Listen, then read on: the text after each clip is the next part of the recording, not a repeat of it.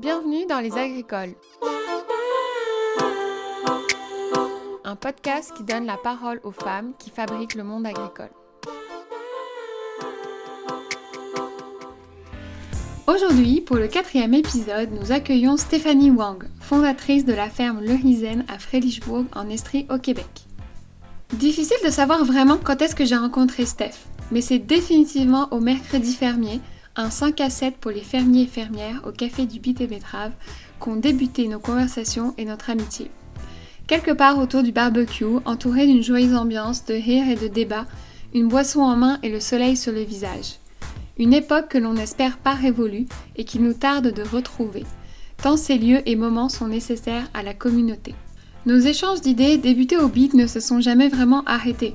Alors quand Steph est venue au micro du podcast, je savais que ce serait riche et vous n'allez pas être déçus. Stéphanie nous fait voyager de la Chine au Québec en passant par l'Inde et nous ramène de ses voyages idées et envies pour finalement nous embarquer avec elle dans ses champs de réflexion. L'agriculture comme acte politique, les luttes paysannes, la justice sociale, la pratique de la souveraineté alimentaire, la construction de nos identités à travers l'agriculture, la transmission des savoirs et la protection des terres agricoles via les fiducies.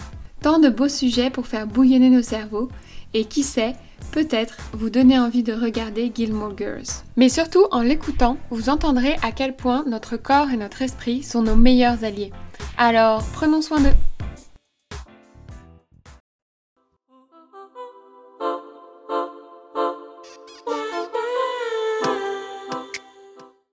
Pour une meilleure écoute, voici un petit lexique.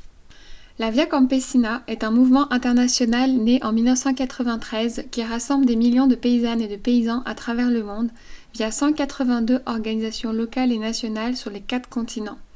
Leurs trois objectifs sont défendre la souveraineté alimentaire, promouvoir l'agroécologie et promouvoir les droits paysans.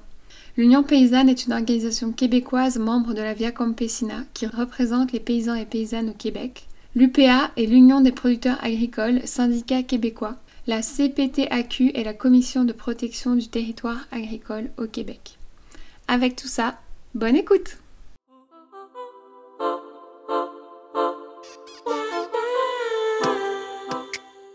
Allô Steph, merci d'avoir accepté euh, de parler au micro des agricoles. On est à l'aube du printemps. Comment tu vas aujourd'hui? Ça va bien. Euh, on, là, on a un printemps vraiment très hâtif. Puis, euh, je sens toujours que l'hiver est pas assez long, que j'aurais pris deux, trois mois de plus, mais en même temps, euh, c'est le temps d'y aller. Super.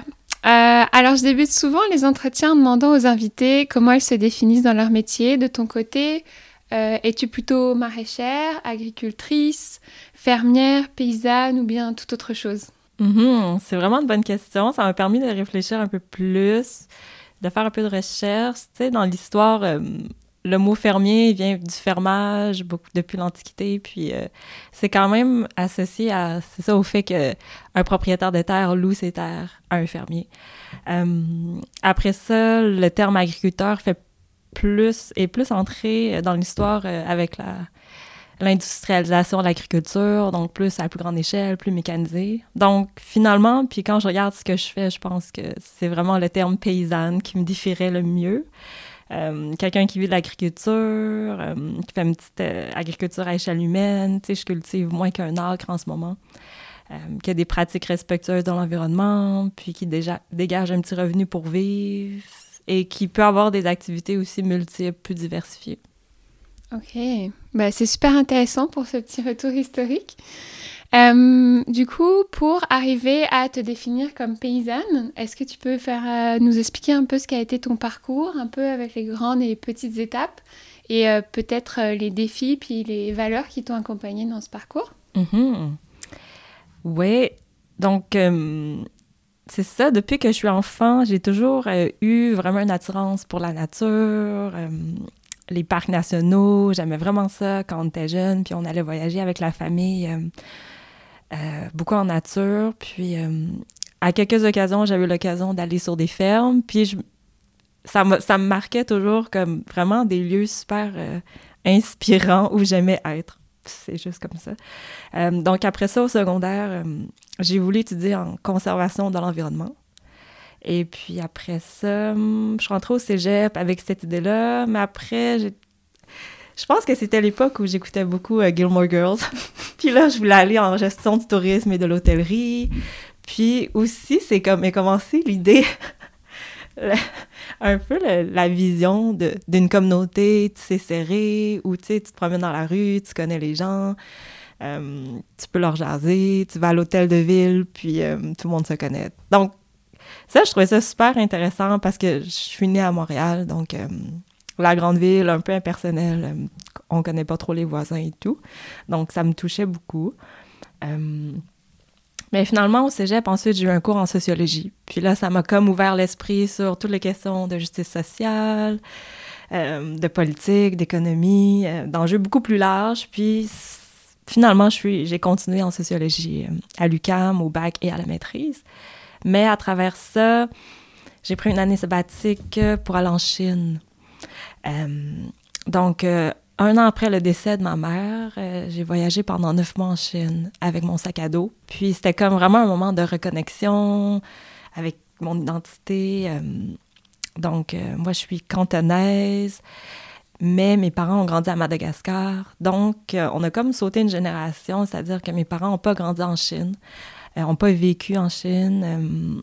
alors, c'est c'était vraiment comme un pèlerinage d'aller rencontrer les cousins éloignés qui restaient là-bas, de redécouvrir la part de moi qui est chinoise, puis la part de moi qui est québécoise. Puis c'était super intéressant, puis je pense que c'était super riche comme processus. Puis j'ai fait du woofing en Chine. C'était la première fois que j'avais une expérience d'agriculture. C'était en Chine, mais à ce moment-là, je pensais pas vraiment partir une ferme.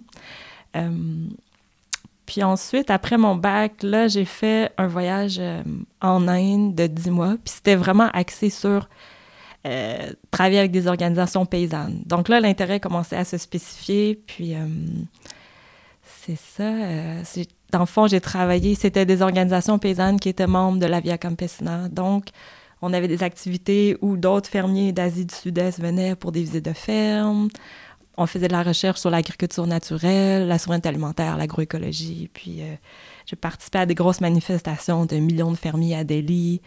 C'était vraiment super riche d'être dans une société agraire, vraiment où l'agriculture est super présente, où les fermiers ont un poids politique.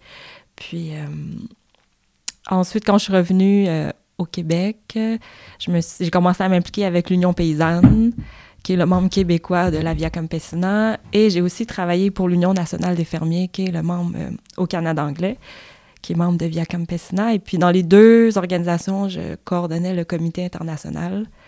Alors, on était beaucoup en contact avec la Via Campesina et puis on participait à des événements à l'étranger. Puis à travers tout ça, j'ai visité vraiment beaucoup de fermes, j'ai rencontré plein de fermiers.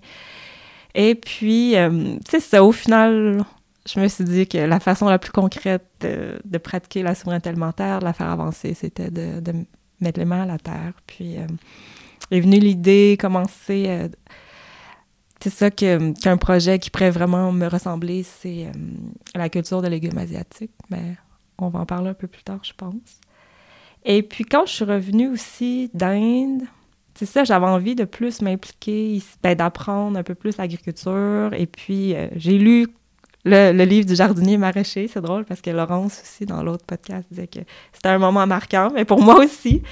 Et puis, j'ai fait un stage à la Grelnette, puis oui, c'était, marquant de voir un modèle à petite échelle qui pouvait être viable, puis agréable aussi. Donc, euh, et c'est ça, j'ai fait une maîtrise en sociaux de l'agriculture sur les, les, lois en agriculture au Québec. Et puis, je me suis installée à Friedrichsburg en 2016. Et puis, il y avait euh, un formateur en permaculture, Bernard Alonso, qui cherchait quelqu'un pour faire des légumes asiatiques. Et puis, euh, moi, j'avais jamais pensé me lancer seule ou à ce moment-là, mais le fait qu'il cherchait quelqu'un qui avait préparé la terre, ça a été pour moi vraiment euh, une opportunité de démarrer. Donc, c'était un peu sur un coup de tête, mais en même temps, ça faisait longtemps que je pensais, c'était comme le coup de pied qui me manquait. Donc, à travers tout ça, mais les valeurs, ça a toujours euh, qui m'ont accompagné. C'était toujours la justice, le respect, l'intégrité, puis l'espoir, comme une conviction que les choses peuvent bien aller. Puis, euh, ben, il y a eu beaucoup de défis à travers tout ça. Euh, trouver la bonne communauté. Je me suis beaucoup promenée à travers le Québec, mais ça, c'était comme pendant un peu... ouais, j'ai vraiment aimé ça, de visiter différents projets à travers le Québec, voir différentes communautés, puis finalement pour choisir un endroit où je savais que c'était comme en toute connaissance de cause, que c'était ici que je voulais m'installer. Euh, trouver un mode de vie équilibré, je pense que c'est le plus grand défi à travers tout ça, parce que quand... Euh, je pense que quand on, a le projet de démarrer une ferme, c'est parce qu'on a beaucoup de convictions environnementales, sociales, puis euh, on s'investit beaucoup dans ce qu'on fait. je me suis impliquée beaucoup depuis mes années au cégep jusqu'à la ferme, et puis au début, quand j'ai démarré la ferme, où on travaillait beaucoup manuel, physique, puis on n'était pas une grosse équipe. Donc, je me suis comme un peu épuisée. Puis, depuis ce temps-là, c'est comme remonter la pente, puis essayer de, de trouver un équilibre dans, dans notre vie de tous les jours. Puis, euh, j'ai eu quand même des soucis de santé aussi, comme j'ai eu trois opérations en, en 2019-2020. Ben, trois en tout, pas à chaque année. Mais c'était... Euh, oui, je pense que ça rappelle, ça nous rappelle qu'on on n'est pas à l'abri des, maladies, des blessures, puis euh, c'est vraiment important d'avoir un bon réseau de soutien, puis euh, de voir le positif dans tout ça. Je pense que les expériences de vie euh, qu'on vit comme ça, ça nous amène à, un peu plus d'introspection. Ben moi, c'est comme ça que je l'ai pris, puis où finalement, je me sens plus forte qu'avant. Et puis, euh, j'ai déménagé 13 fois à Friedrichsburg depuis 2016. Donc, l'hébergement, le, logement, c'est vraiment, euh, ça a été un gros défi dans une région où euh, il n'y a pas beaucoup de logements locatifs, tu le sais. Puis, quand il y en a, ils sont chers ou ils sont beaucoup loués sur Airbnb. Donc, je trouve que c'est des régions qui veulent être accueillantes pour les jeunes, les jeunes familles, mais que concrètement, dans les infrastructures, il y, a, beaucoup de, de manques à combler. Ouais. Waouh! Hey, c'est, euh, c'est passionnant. Enfin, tous les sujets euh, sur lesquels tu as développé, comme je connaissais pas tout ce parcours euh, qui, que tu avais fait en termes de voyage aussi, qui t'a beaucoup suivi. Puis c'est vrai, quand on t'écoute, ça fait, ça fait vraiment du sens de voir un peu comme toutes ces expériences un peu mises en entonnoir pour arriver au Horizon. Mm-hmm. C'est, je trouve que c'est absolument fabuleux de connaître tout ça, puis de comprendre en fait où est-ce que se sont nichés tes, tes déclics. Mhm. Euh, justement, sur, euh, sur ton métier, comme, comment tu l'as envisagé quand tu y es arrivé?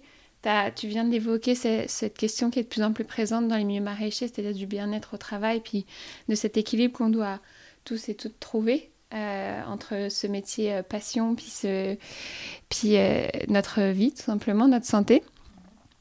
Du coup, comment tu vois l'évolution de. Avec toutes ces convictions, toute cette envie que tu avais, cet enthousiasme que tu avais au début de ton métier, et aujourd'hui, comment il a évolué Et euh, peut-être nous en dire un peu plus aussi sur euh, toute cette question autour du terroir, en fait, que tu interroges avec euh, le Risen. C'est-à-dire que hum, on est sur une production locale de produits qui ne sont pas indigènes à notre territoire, mais ça interroge parce que c'est quand même des, des variétés qui sont euh, qui se produisent très bien dans notre climat nordique.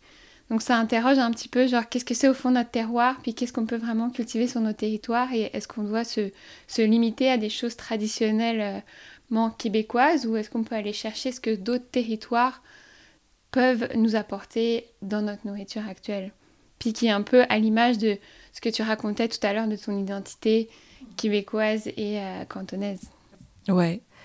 Ben, quand on pense au terroir québécois, tu sais, dans un sens, ici, c'est ça. Je, pense qu'il y a beaucoup des légumes qu'on considère maintenant qui font partie de notre terroir qui, qui, ont été introduits à travers les années, à travers l'histoire. Euh, les tomates, euh, les petits pois, ben, les, petits, les haricots, les Amérindiens les cultivaient, mais je pense qu'il y a beaucoup de choses qui font partie de ce grand melting pot qui est euh, qui est le monde. Puis euh, les légumes asiatiques, c'est comme ça, c'est juste un, pas de plus dans cette direction. Moi, je le vois comme ça. Puis euh, j'ai pas fait une grande réflexion là-dessus euh, avant de débuter, dans le sens où je voyais qu'il n'y avait pas beaucoup de légumes asiatiques qui étaient produits de façon biologique.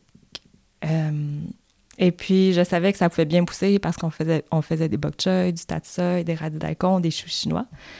Donc, c'était c'était vraiment pour faire quelque chose de différent, puis créer un jardin à mon image. Parce que je pense qu'on crée toujours un jardin à notre image, consciemment ou non. Ça, c'est souvent ça. Donc, moi, je l'ai fait vraiment de façon consciente. Puis, euh, pour me connecter à mes origines, pour partager, pour faire découvrir. Euh, euh, c'est ça. Je sais pas si ça répond à la question. C'est-à-dire, oui, le terreau. Puis, puis les gens, ils sont, sont tellement curieux, sont tellement ouverts. ils en veulent. ils tripent sur le kimchi, sur les légumes asiatiques. Puis c'est je pense que c'est le fun que les gens puissent se l'approprier, puis de plus en plus de gens font leur propre kimchi aussi. Euh, ouais, c'est. Je sais pas si on veut rentrer dans ce sujet, mais par rapport à la question d'appropriation culturelle, moi, j'ai vraiment une approche en cuisine euh, par rapport à la nourriture que tout est échange et partage et. Euh, il n'y a rien qui appartient à, une culture ou une autre, mais tant que c'est fait dans le respect puis sans exploitation, ça c'est certain.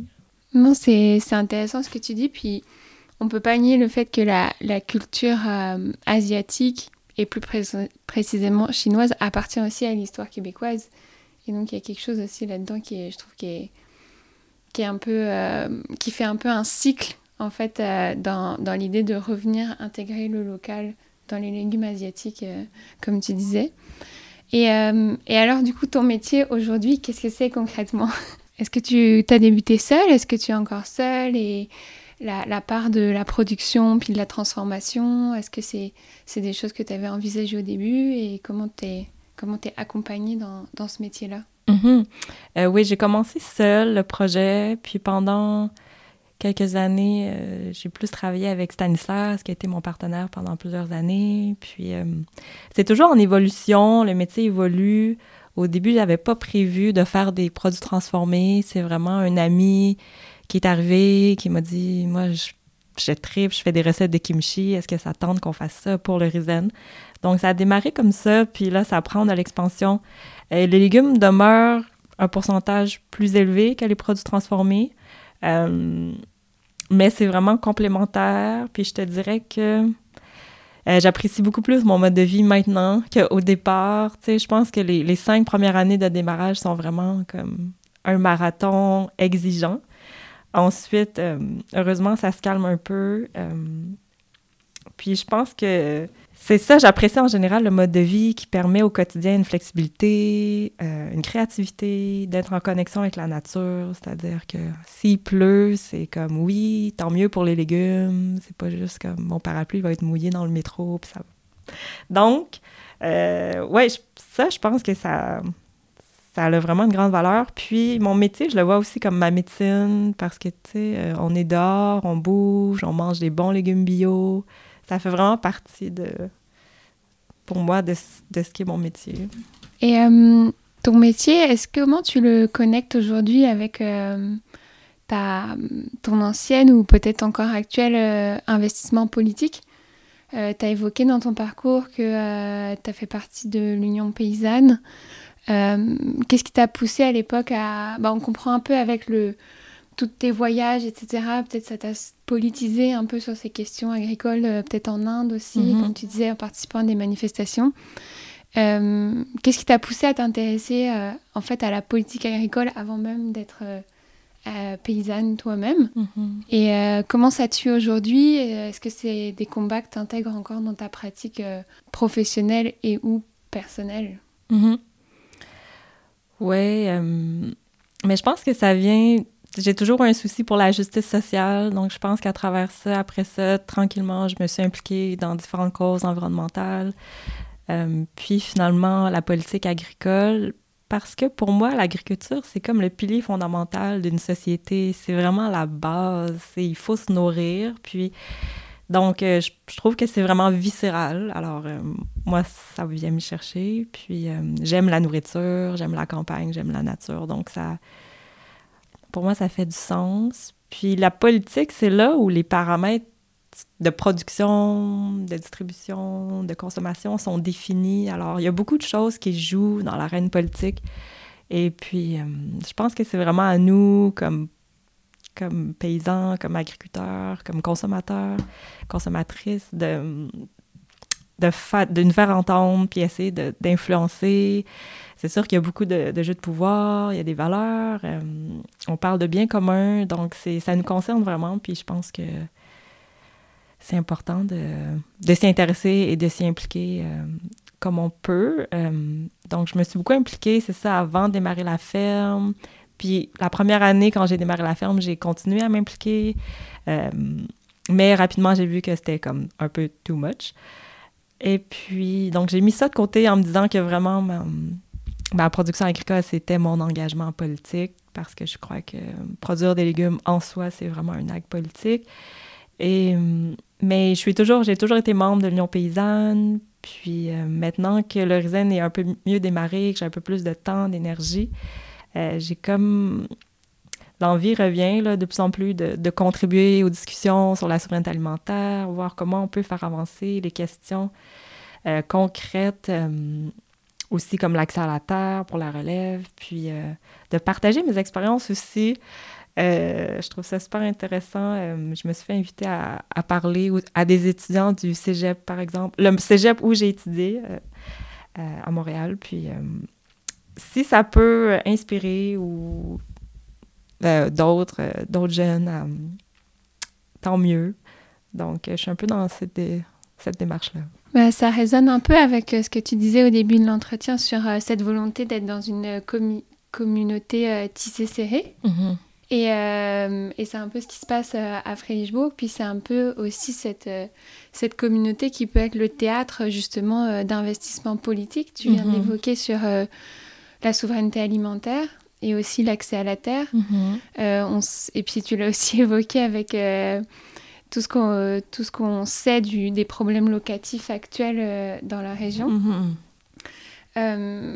comment comment, comment tu t'appropries cette question d'accès à la terre? Je sais que c'est quelque chose qui te, qui te concerne plus particulièrement pour le Risen en ce moment. moi, hier, j'écoutais un podcast aussi sur ces mêmes dynamiques en France. Euh, ça devient euh, vraiment catastrophique, mhm. en fait, parce que le, le nombre de vocations agricoles ne faiblit pas. C'est-à-dire que le nombre de personnes qui veulent devenir agriculteurs, agricultrices, paysans, paysannes, etc., est, est en augmentation presque. Mais sur quelle terre? Mhm. Et ces terres, euh, c'est quoi leur futur aussi fait, Toi, je sais que c'est une question qui t'intéresse. Est-ce que tu peux nous développer un peu sur ça? Puis comment le Risen va, va se développer là-dedans? J'ai vraiment beaucoup réfléchi à ces questions-là récemment parce que c'est ça, j'ai démarré ma ferme euh, sur, euh, sur, une, sur co-entreprise. Donc, j'ai cultivé là les deux premières années. Ensuite, là, je vais cultiver une quatrième année chez euh, Stanislas. Et puis après 2022, je pense déménager le jardin. Donc, à travers tout ça, j'en viens à la conclusion que, tu sais, le fondement de la souveraineté alimentaire, oui, c'est les fermiers. Euh, il y a de plus en plus, puis les paysans, les agriculteurs, il y a beaucoup de jeunes. Les écoles d'agriculture sont pleines, tu l'as mentionné. Et puis, en ce moment, on est beaucoup sur un modèle individualiste. Ben, ça reflète notre société, dans le sens où c'est ça. Les jeunes qui vont euh, à l'école reçoivent des subventions, pour démarrer des, pour acheter une terre, démarrer une ferme, construire des infrastructures. Puis, euh, quand les jeunes décident de passer à autre chose ou qui sont juste trop fatigués ou euh, épuisés pour X raisons, s'ils décident de, fermer la ferme, souvent, il va y avoir comme liquidation, vendre des équipements, vendre, la, vendre de la terre. Et puis moi, je vois que c'est vraiment comme... Ça fait vraiment des coupures ça fait qu'à chaque fois qu'une ferme est vendue sans être transférée, ses actifs, euh, ses équipements, sa machinerie, ses bâtiments, c'est comme si euh, on devait repartir à zéro après. Et puis moi, je vois que, justement, je disais que mes cinq premières années, c'était le plus difficile parce que c'est les années où tu acquiers tout ça, tes équipements, tes, bâtiments. Et euh, alors, je me dis que vraiment, il faut aller vers des fermes pérennes. Puis, ce que je vois comme étant vraiment le fondement d'une ferme pérenne, c'est pour moi, là, c'est les fiducies foncières parce que le fond de terre est protégé à perpétuité. Euh, et ensuite, les agriculteurs peuvent euh, construire des, euh, des bâtiments ou acquérir des, des équipements sur, sur ce terrain-là. Est-ce que tu peux nous définir une fiducie foncière? Oui.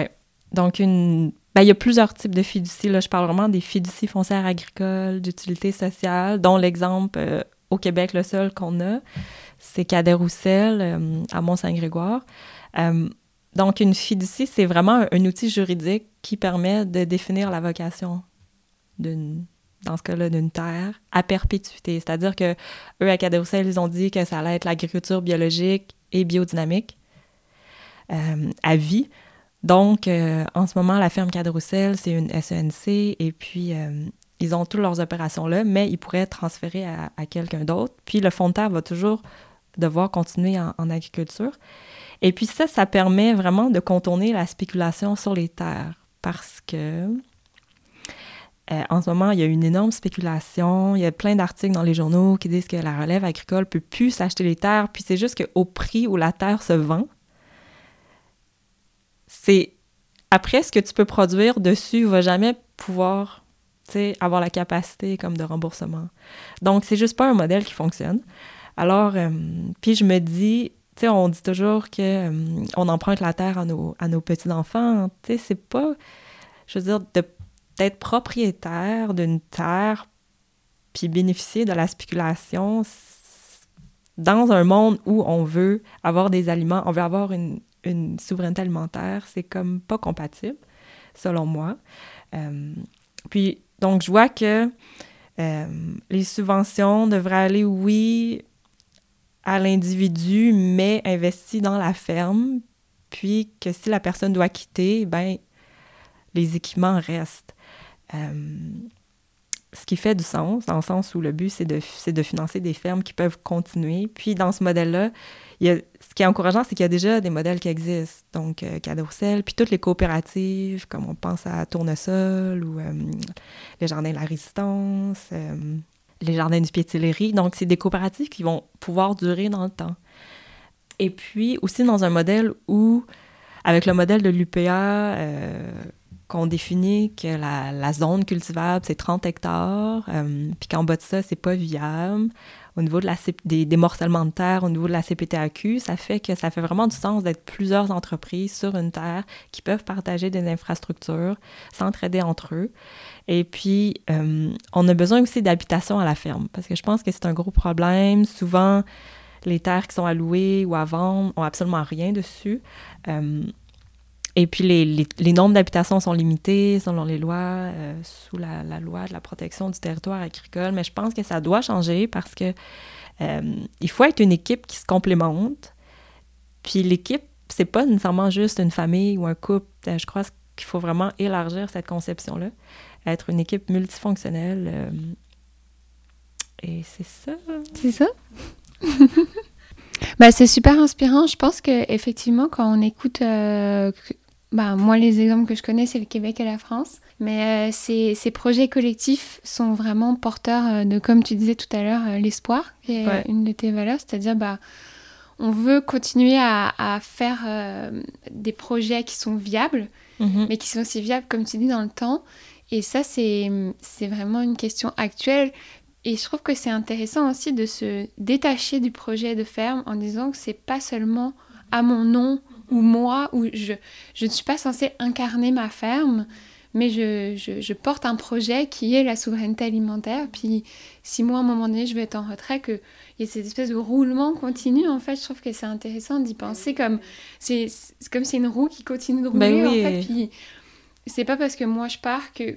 Que, que, tous les habitants du village puis de la région vont arrêter de, de pouvoir se nourrir, puis qu'on va rentrer là-dedans des, des enjeux économiques qui, qui, vont juste détruire tout le monde. c'est intéressant de, de réfléchir ça, en fait. C'est ça. donc, je pense qu'il y a vraiment beaucoup de place pour de la recherche en innovation sociale et agricole au Québec. Euh, parce qu'il y a tellement des modèles qui existent partout dans le monde. Je veux dire, moi, c'est sûr que j'ai visité beaucoup de coopératives, des mouvements très euh, paysans à Cuba, en Asie du Sud-Est. Euh, même en Europe, vous avez quand même vraiment des belles organisations. Mais ici, c'est comme. On est un peu euh, encore très rigide, j'ai l'impression. Puis, Puis moi, je pense que c'est lié euh, à notre monopole syndical, euh, mais je ne veux pas nécessairement développer ici, mais ouais, je pense que c'est comme la base, c'est la vision. Si t'as pas de vision, tu vas pas nulle part. Alors, je pense qu'il faut comme ramener cet enjeu sur la table, puis défricher du, point de départ. Mm-hmm. Mm. Clairement. Là, tu évoques euh, quand même euh, ces grandes mutations qui sont dans, le monde agricole. Euh, je rebondis avec une autre mutation qui, qui me tient à cœur, c'est-à-dire la présence des femmes en, en agriculture. Donc toi, en étant une entrepreneuse seule d'une ferme, tu représentes ce qu'on appelle aujourd'hui la relève agricole féminine au Québec, c'est-à-dire que dans toute l'agriculture bio et non bio confondue, 30% de la relève agricole est féminine aujourd'hui. Et les femmes sont à 42% des entrepreneuses contre 33% chez les, chez les hommes. Parce que justement, il y a cet enjeu d'accès à la terre, qui traditionnellement, la terre revenait euh, aux, frères euh, dans les familles. Toi, comment tu te situes dans cette mouvance? Est-ce que c'est aussi quelque chose dans lequel tu as l'impression d'évoluer, ce, ce, grand mouvement de, de, présence des femmes dans le monde agricole? Bio encore plus, comme on en parlait toutes les deux. On pense peut-être c'est 50%. Mm-hmm. Euh, et, et, voilà, comment, comment toi tu te positionnes là-dedans? Est-ce que c'est quelque chose qui fait partie de ton identité?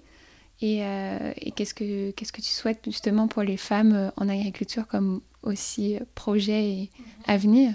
Oui. Et on dirait que ben, je suis vraiment fière d'être femme en agriculture. Mais en même temps, je me suis jamais arrêtée à cette identité de femme comme de chinoise. Tu je me suis jamais euh, dit que je pouvais pas faire rien parce que ben, je faisais les choses que j'avais envie de faire. Puis euh, la vie me l'a bien rendu. Pour moi, l'identité qui a été comme plus une barrière, c'est le fait d'être urbaine, d'avoir tenu euh, comme une drill seulement il y a six ans. Pour moi, c'est en agriculture, je trouve que c'est plus déterminant. Puis c'est. Euh, le modèle bio-intensif a ça de bon. Je pense qu'il a ouvert vraiment la porte aux femmes en proposant un modèle qu'on n'était pas obligé d'utiliser un, tracteur parce que, pas, les femmes, on demeure moins familières avec la machinerie pour plein de raisons. Euh, c'est sûr que ça peut changer, mais c'est quand même la réalité. Puis euh, oui, je pense qu'en maraîchage, 50% et plus euh, de femmes. Souvent, les, emplois agricoles, ça va être des femmes. Puis c'est vraiment un monde de plus en plus féminin. Puis c'est vraiment chouette. Euh, ce que je nous souhaite pour le futur, euh, c'est vraiment une reconnaissance sociale du métier. Je pense qu'il y a beaucoup de gens qui travaillent pour, pour donner pour valoriser ce métier-là. Euh, puis que la valorisation sociale s'accompagne aussi d'une reconnaissance monétaire. C'est sûr que euh, les femmes, on, ben, on est connu pour... Euh, quand on a investi un milieu pour être moins bien compensé financièrement que les hommes. Donc l'agriculture, c'est peut-être un peu différent dans le sens où traditionnellement il y avait beaucoup d'hommes, c'était pas nécessairement non plus bien payé, mais il y avait toute cette question d'accès à la terre qui était plus facilité pour les frères, comme tu l'as mentionné. Donc, euh, mais maintenant que la nouvelle génération, beaucoup, c'est beaucoup d'urbains, beaucoup de, personnes qui ne sont pas grandies dans un milieu agricole. C'est comme si on est un peu à égalité. Euh, puis on a, on a, je pense qu'on a des, vraiment des skills complémentaires, donc de travailler en équipe. Puis euh, je nous souhaite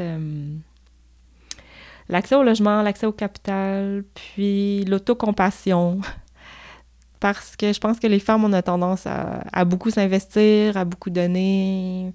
Souvent, euh, on va aussi avoir la charge plus des enfants. Donc, ça fait comme beaucoup sur une assiette. Puis, euh, ouais, tu sais, de, trouver des moments pour, euh, pour prendre soin de nous, de se reposer un peu, de, de s'amuser. Puis, je nous souhaite ça, ouais.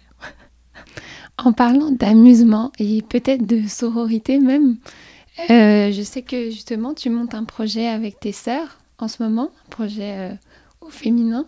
Mhm. Euh, est-ce que tu veux nous en parler un petit peu pour parler un peu de l'avenir du Risen aussi, puis de la saison qui s'en vient? Ouais.